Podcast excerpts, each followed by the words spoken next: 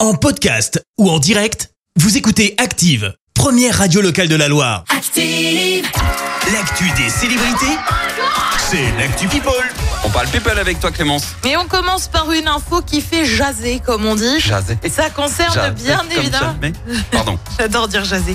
Ça concerne bien évidemment le couronnement du roi Charles III le 6 mai prochain. Ça approche hein, quand même. C'est Et vrai. apparemment, bah, Camilla, la reine consort, euh, aurait invité son ex-mari Andrew. Mais pourquoi Ils ont été mariés pendant 20 ans.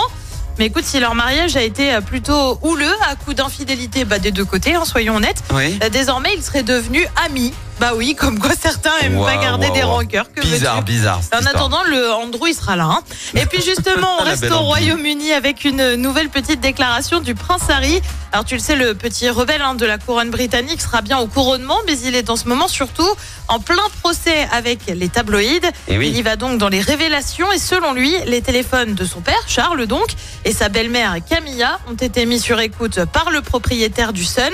Ça se serait passé dans les années 90 alors qu'ils étaient chacun mariés de leur côté. Très bien, très bien. Harry n'est pas le seul à s'en prendre aux tabloïds. D'autres célébrités comme Elton John ont également demandé des indemnités face à leurs pratiques. Je suis plus que jamais déterminée à porter avec fierté et amour les couleurs de la France. C'est la déclaration de Lazara qui rassure ses fans. Ah, ça La approche, oui. chanteuse a repris sa promotion en vue de l'Eurovision. Bah ouais, c'est dans un peu plus de deux semaines. Elle avait annulé euh, certaines prestations il y a de ça deux semaines en arrière cette fois en raison de problèmes personnels. Désormais, tout aurait donc repris. Tu sais quoi On y croit. Et puis Pourquoi on termine avec un monstre de la chanson, c'est Amy Winehouse. On apprend qu'une partie de son journal intime va être publiée dans un livre. Amy Winehouse, in her own words, comme tu le dirais si bien en anglais, avec ses propres mots, quoi. C'est pas- bah, c'est elle D'accord. qui parle, c'est son journal intime, forcément.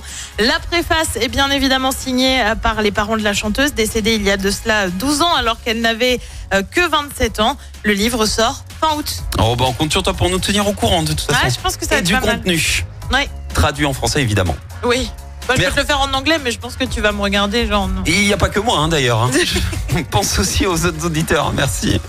Euh, je te retrouve dans un instant plus sérieusement pour le journal. Mais on parlera de ce grave accident hier soir à Pouilly-les-Feurs. L'ado de 15 ans dans les Vosges a été mis en examen pour meurtre. Les internes en médecine font entendre leur colère et puis les motards se mobilisent pour la bonne cause demain dans la Loire. Merci à tout à l'heure. On y retourne. Merci, vous avez écouté Active Radio, la première radio locale de la Loire. active.